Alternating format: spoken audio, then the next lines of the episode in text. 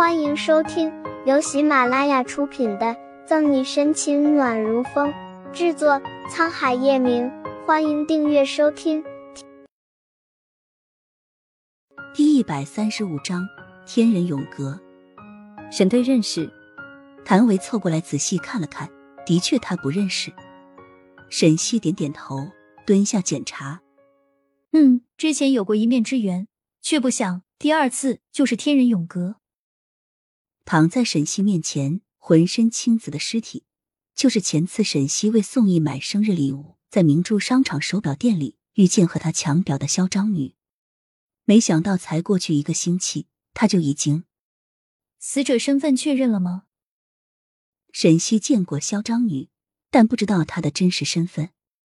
这是我们在死者尸体不远处找到的，还不知道是死者的还是凶手的。顾青已经取出里面的硬件。回去处理了。谭维举起手里的物证袋，里面是个惨不忍睹的手机。坏成这样的手机，技术再怎么好也修复不了了，只能靠里面存储信息的硬盘找线索了。有了这个物证，沈西也有了大致方向。以顾青的电脑技术，想要破解一个硬盘很简单。不管手机是嚣张女的还是凶手的，对他们来说都是一大助力。尸检的陆浩把布全部蒙好。站起身，走到沈西旁边。沈队，死者年龄二十一岁到二十三岁，死前有性侵行为。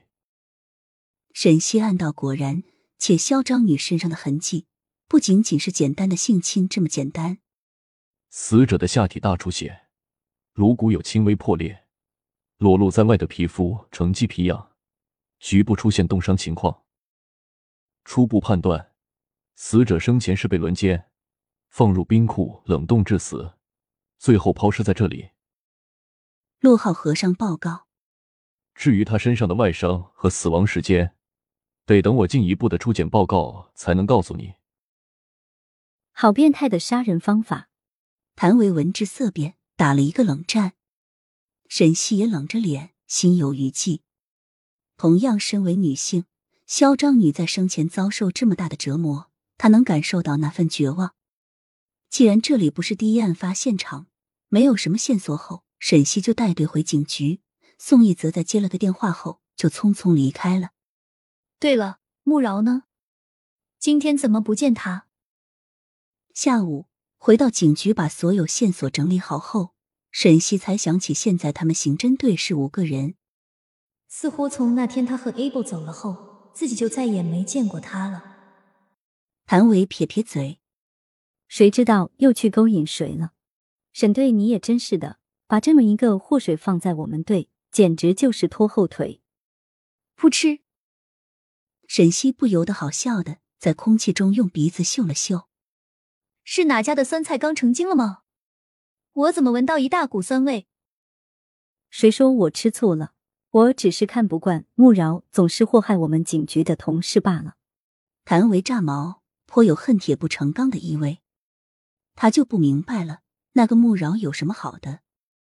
自从他来了以后，警局的男警察都迷了魂似的，什么好事都想着他，甚至就连就连顾青那臭小子也免不了俗。忍住不笑，沈西也余。小维，我可没有说你吃醋了，而且我就问穆饶去哪里了，你就像机关枪似的吐槽不够，也觉得自己反应过激了。谭伟脸一红。不管怎么样，我以警局刑侦队队友的身份，坚决谴责穆饶这种搅屎棍的行为。什么搅屎棍行为？你们在说什么呢？谭维还想为自己证明，真的不是吃醋，顾青就来了。谭维低声嘟囔：“搅屎棍不在，屎来了。”挨谭维近的沈西差点没有把自己口里还没来得及咽下的水喷出来。不得不承认，他说的有点道理。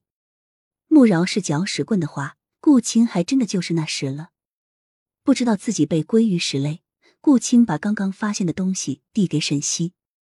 发现尸体地方找到的手机应该是死者的，电话数据还在恢复当中。